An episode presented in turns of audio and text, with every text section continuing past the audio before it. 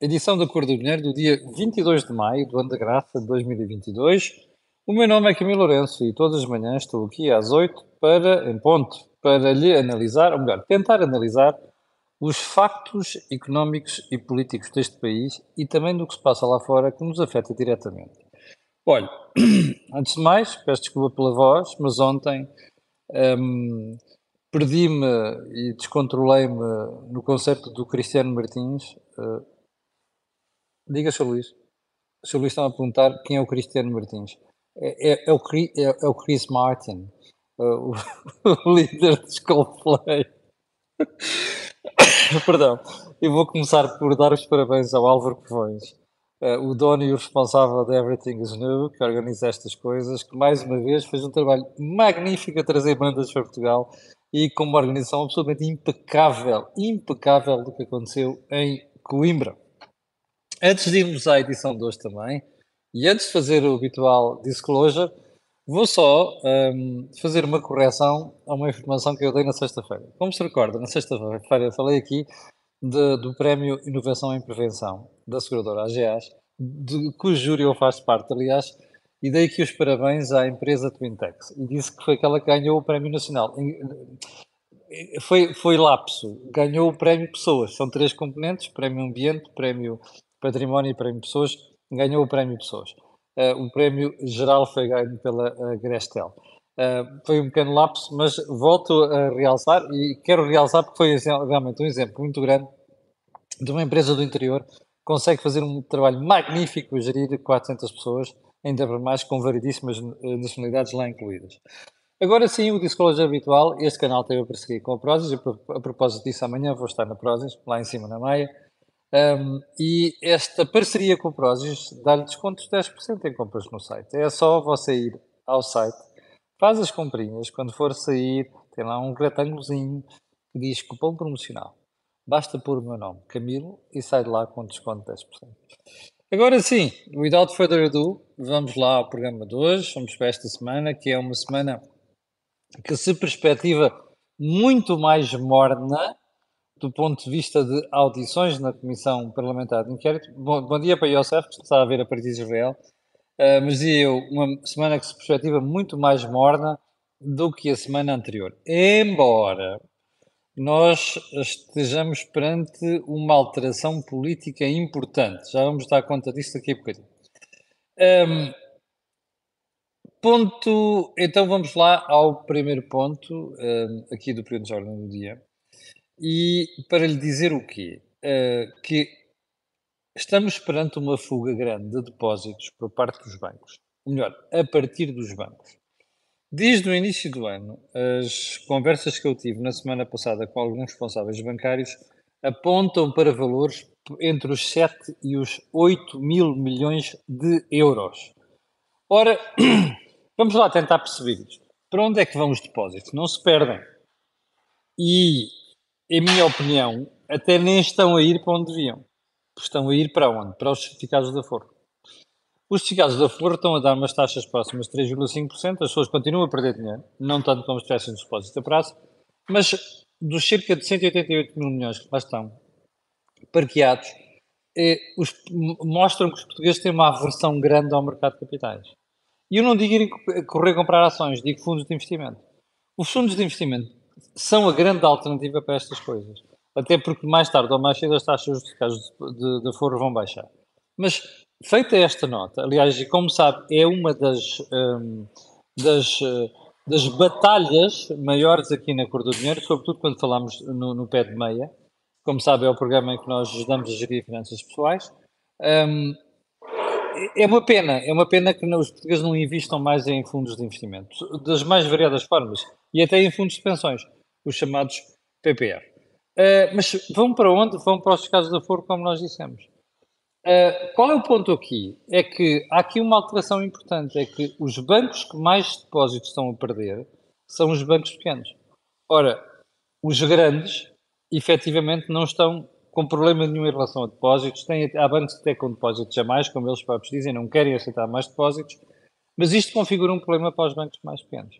E já agora, para aqueles que têm mania sempre de que ah, os bancos têm que mexer nas taxas de depósitos, têm que aumentar as taxas de depósitos, neste grupo estão incluídos o nosso Presidente da República, como sabe, Marcelo Belo Souza, eu quero fazer um alerta. Eu, se for cliente de um banco e vir o meu banco a dar taxas de depósitos muito elevadas, eu juro-lhe, pego nesse dinheiro e levo para outro, ok? Porque não é normal quando você, é como você está na feira, alguém está a oferecer tudo a 5 euros e de repente alguém oferece a 2, às vezes it's too good to be true. Às vezes é demasiado bom para ser verdade. E no caso dos bancos, o demasiado bom é depois problemas. Percebe? Portanto, atenção a essas coisas. Bom, ponto seguinte: os clubes, ou melhor, as chaves dos clubes, na mira dos mercados. Então é assim: aqui há umas semanas o Assado do Benfica fez uma emissão uh, oferecendo uma taxa de juro de 5,75%. Eu, na altura, em conversa com os responsáveis do clube, disse que achava um valor muitíssimo elevado e um valor penalizador para as contas do, da SAD. Qual foi o meu espanto, como salver na semana passada, no, sim, na semana passada, a SAD do Porto também anunciou uma emissão. A do Benfica foi toda colocada, até se colocou mais do que estava à espera. E aqui também provavelmente vai ser mais vai ser tudo colocado, a caso da, da emissão do SAD do Porto. Como você sabe, as emissões, de, de, eu, eu, eu, quando as pessoas me pedem conselho, eu digo assim, nós devemos separar aquilo que é o nosso coração daquilo que é a nossa razão, quando fazemos investimentos. Eu não invisto em obrigações de SADs. Não, não invisto. E toda a gente sabe qual é a minha, qual é a minha cor clubista, à beira de ser campeão, aliás. Mas, um, precisamente porque não gosto de misturar o meu coração com a minha razão. Mas para aqueles que fazem isto, hum, eu eu estava longe de pensar que a emissão do Porto ia chegar aos 6,25% para colocar 40 milhões de, de, euros. Bom, toda a gente sabe porque é que as chatos fazem isto, precisam de dinheiro. Mas há aqui uh, um catch no meio disto tudo. É verdade que esta emissão do Porto tem aquilo que chama um prémio de risco, e isto é resposta ao espectador eh, Carlos Manuel e mais alguns que na semana passada me colocaram esta questão. Se não era um valor demasiado elevado. Eu acho que é, assim como também acho que já era do Benfica. Mas um, ehm, o prémio do risco do caso desta emissão do Porto é inferior à emissão anterior. Isto uh, deixa-nos mais tranquilos? Bem, olha, julgo você, não é obrigações de clubes não são a minha preferência em matéria de investimento. Ponto seguinte, as escolas portuguesas de negócios em matéria de formação de executivos estão de parabéns. Então, vou-lhe explicar. O, o, anualmente, o jornal Financial Times, que é uma das espécies de bíblia dos mercados, dos negócios, publica um ranking não só de universidades, mas também de universidades com um, formação de executivos. Portanto, formação de executivos é você já trabalha, tem uns anos da sua profissão e volta à faculdade para aprender qualquer coisa. Um, a escola mais bem colocada que está até no top 20, é a nova School of Business. Nós só podemos dar os parabéns. Eu, eu conheço a escola e conheço os professores, belíssima escola, mas uh, os parabéns não ficam por aqui. Porque quando se olha para o ranking, há mais três, há mais duas escolas de negócios portuguesas que surgem muitíssimo bem colocadas. A segunda é a Católica uh, e a terceira é a Porto Business School. Uh, de notar que Portugal é o país que, em termos europeus, mais escolas de negócios coloca neste top, a seguir à França e a seguir à Inglaterra. Aliás, ao Reino Unido. É uma excelente notícia que prova a excelência daquilo que é a formação em Portugal, nomeadamente a formação universitária. Uh, ponto seguinte: Mariana Vieira da Silva um, ministra da Presidência, que também é conhecida como a senhora que substitui o patrão, neste caso António Costa, quando este se ausenta. Nos últimos meses houve dois ou três bons exemplos de ministros que, na ausência do Primeiro-Ministro, não consultaram Mariana Vieira da Silva em primeiro lugar. O que diz bem da forma como dentro do Executivo se olha para a credibilidade e a força de Mariana Vieira da Silva. Mas eu trago-lhe esta história porquê? Porque a Mariana Vieira da Silva terá dito, salvo erro, ao meu jornal, numa entrevista no fim de semana, ao meu jornal e à Antena 1, terá dito qualquer coisa como só soube do que se passou. Deixe-me lá ir aqui mostrar-lhe a manchete do Jornal de Negócios. Cá está. Fui contratada sobre esses acontecimentos já à noite e a um, tardia. E aqui não, não diz bem isso, muito ao final da noite. Uh, esses acontecimentos refere-se ela ao que se passou no gabinete de João Galamba, ministro. Um, Mariana Vieira Silva diz também: temos margem para ir mais longe nos salários da função pública. Não tem, não. Não tem, não. Até porque não é só por questões orçamentais. Eles dizem estas coisas, depois fazem outras, percebe? Isto é o modus operandi dos governos socialistas, nomeadamente do Dr. António Costa. Não tem nada. Mas vamos voltar a esta questão do fui contactada sobre esses acontecimentos. Vou mostrar-lhe outra vez, muito ao final da noite. Bom, você já reparou como esta maltinha dos governos de Costa nunca sabe nada? Foram sempre contactados e avisados muito mais tarde? Primeira pergunta. A segunda pergunta. Sabe o que é que significa, sabendo-se que ela é Ministra da Presidência, tenha sido a última a ser contactada nisto?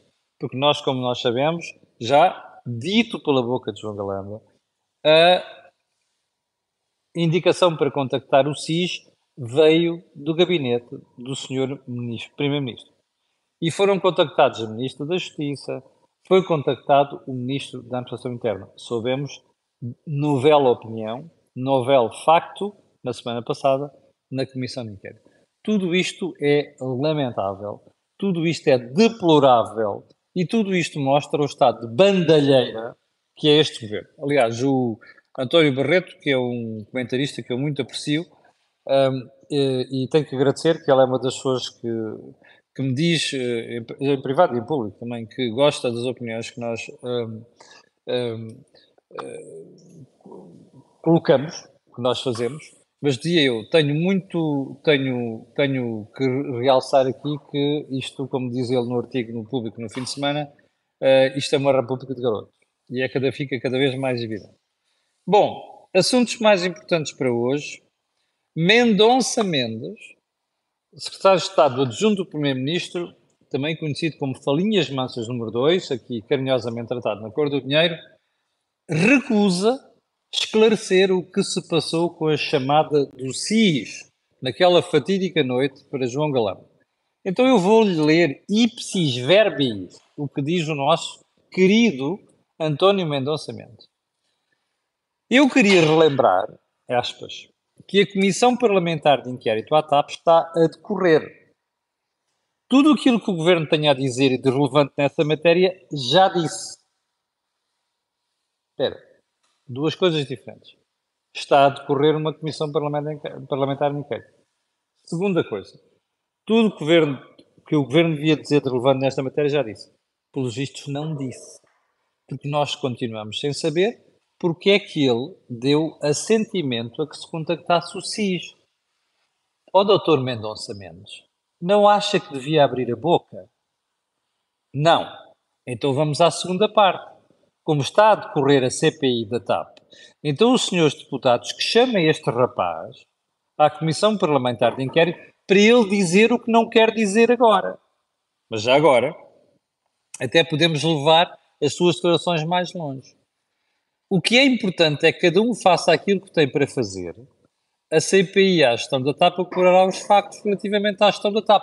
Ótimo! Cada um faça aquilo que tem que fazer. Têm a palavra os seus deputados, que devem chamar este senhor para prestar declarações no Parlamento, porque nós não gostamos de gente que não fala, sabendo coisas tão graves para a República Portuguesa, como alguém do governo ter autorizado uma chefinha de gabinete a ligar para o SIS, qual polícia política. Portanto, isto é grave. Chamem o senhor ao Parlamento, se faz favor. Bom, ponto seguinte. ah, acabei de ver agora parece que, pelo menos o Chega, diz que quer Mendonça Mendes do Parlamento. Olha, só podemos estar de acordo. E parece que há mais um partido também. Algu alguém me mandou uma mensagem agora. Uh, olha, ainda bem, se for assim, ainda bem. Um, já agora, sobre esta matéria, não sei se você reparou, mas na semana passada ficámos a saber que o Dr. António Costa mentiu sobre o caso Galamba. Não se apercebeu disso. É que ele tinha dito, para aí no princípio de maio, que ninguém o contactou sobre o assunto. E depois, na semana passada, ouvimos João Galamba dizer que, afinal, contactou o Primeiro-Ministro. Ele estava a conduzir, não sei quantos, não atendeu, mas depois falou com ele. Remember? Este João Galamba afunda toda a gente à sua volta. Como diz Joaquim Aguiar, é como aqueles macacos que se agarram uns aos outros, caem em água, depois morrem afogados não conseguem nadar. Estão abraçados uns aos outros. António Costa ainda vai cair, já lhe disse aqui, eu, a TAP vai ser o enterro deste governo. E António Costa ainda vai cair à conta do abraço que deu a João Galamba no dia em que não o debitiu de Ministro das Infraestruturas. Bom, ponto seguinte, Cavaco Silva, grande facto do fim de semana a que eu me referi há bocadinho. Cavaco Silva falou e falou com estrondo pela terceira vez em quatro meses.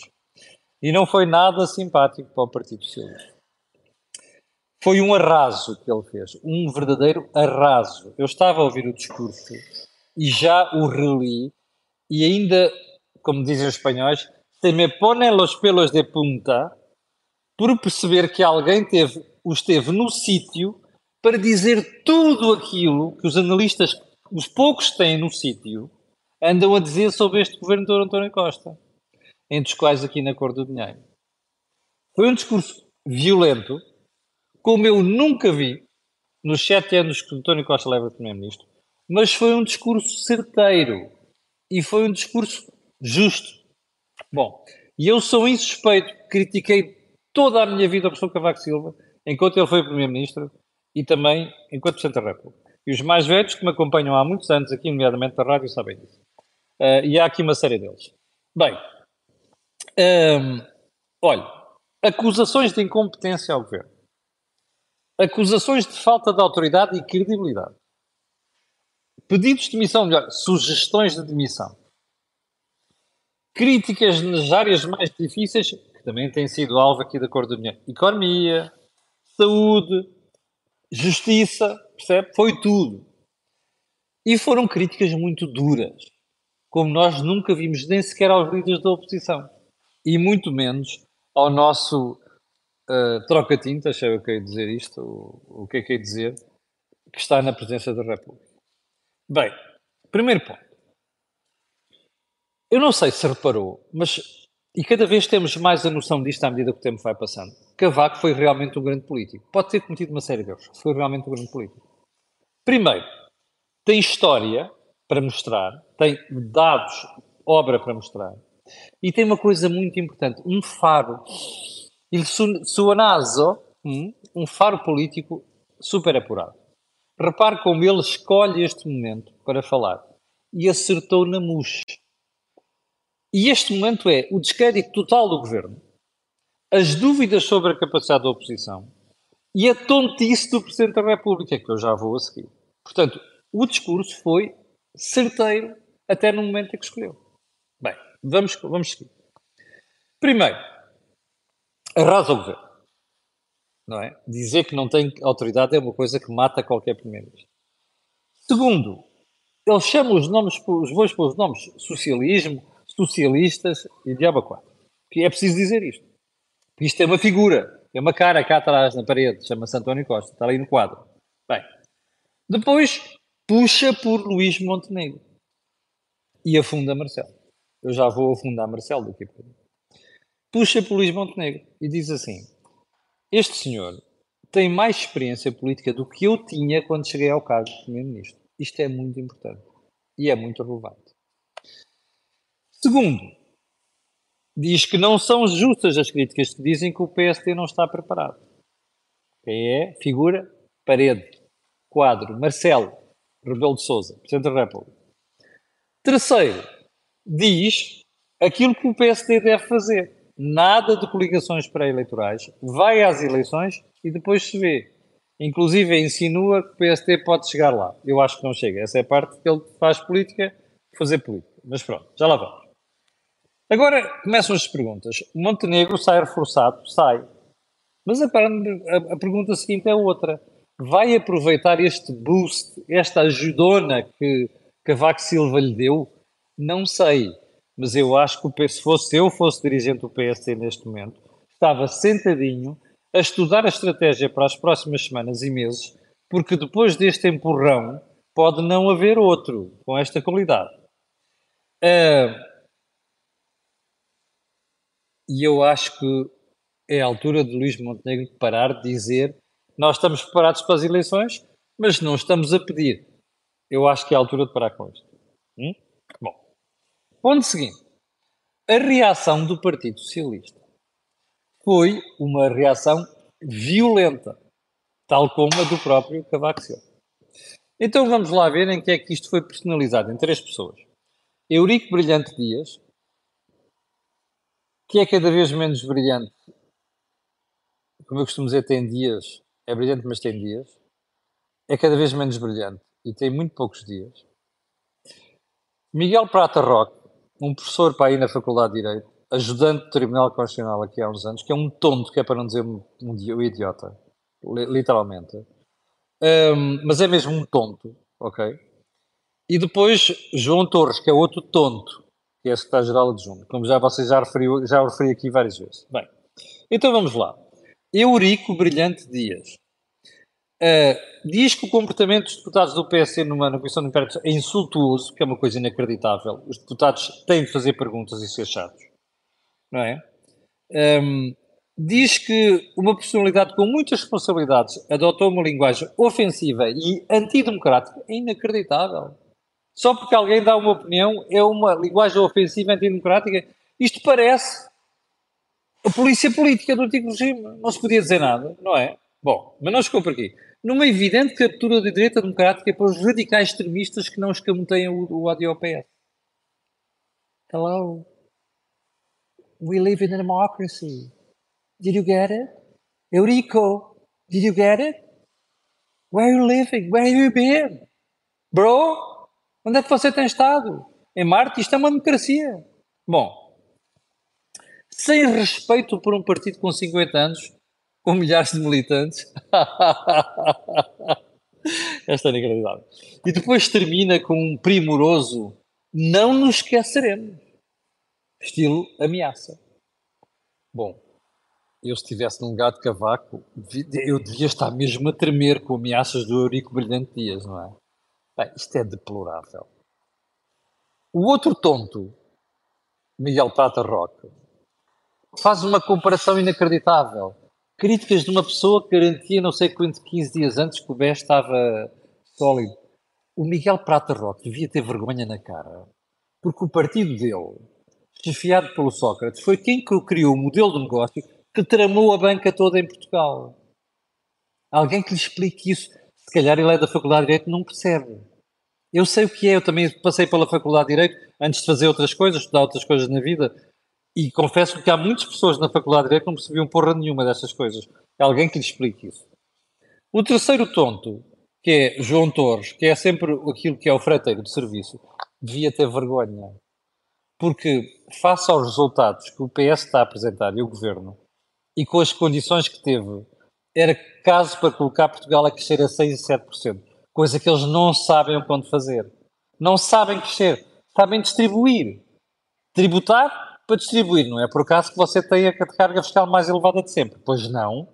Bom, hum, pergunta: porquê é que é esta reação? De cada vez que Cavaco fala, os tipos do PS coçam-se todos. Os criados, como são estes senhores, e o chefe dos criados, que é o António Costa. Mais tarde ou mais dia vai abrir a boca. Já não é a primeira vez. É muito simples. O, o PS borra-se de medo em relação a Cavaco. E porquê? Olha, porque foi o tipo que os comeu todos em cinco eleições. Começa logo por aí. Hum? Em segundo lugar, é um tipo que tem obra para mostrar.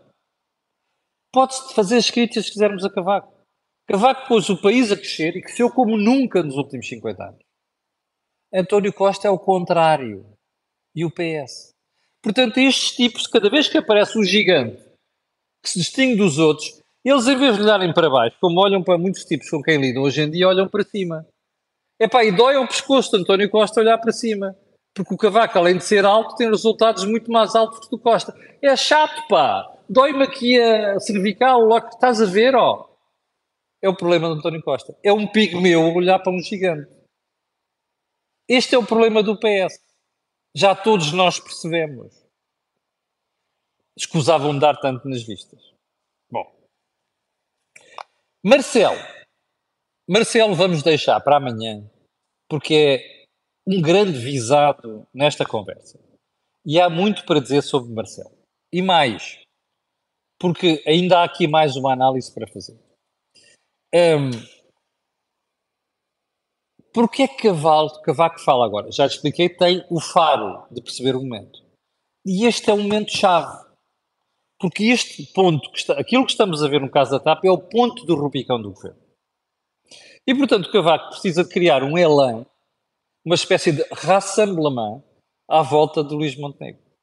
Já correu mal com Rui Rio, alvo de crítica constante aqui na Cor do Dinheiro, não pode correr mal agora.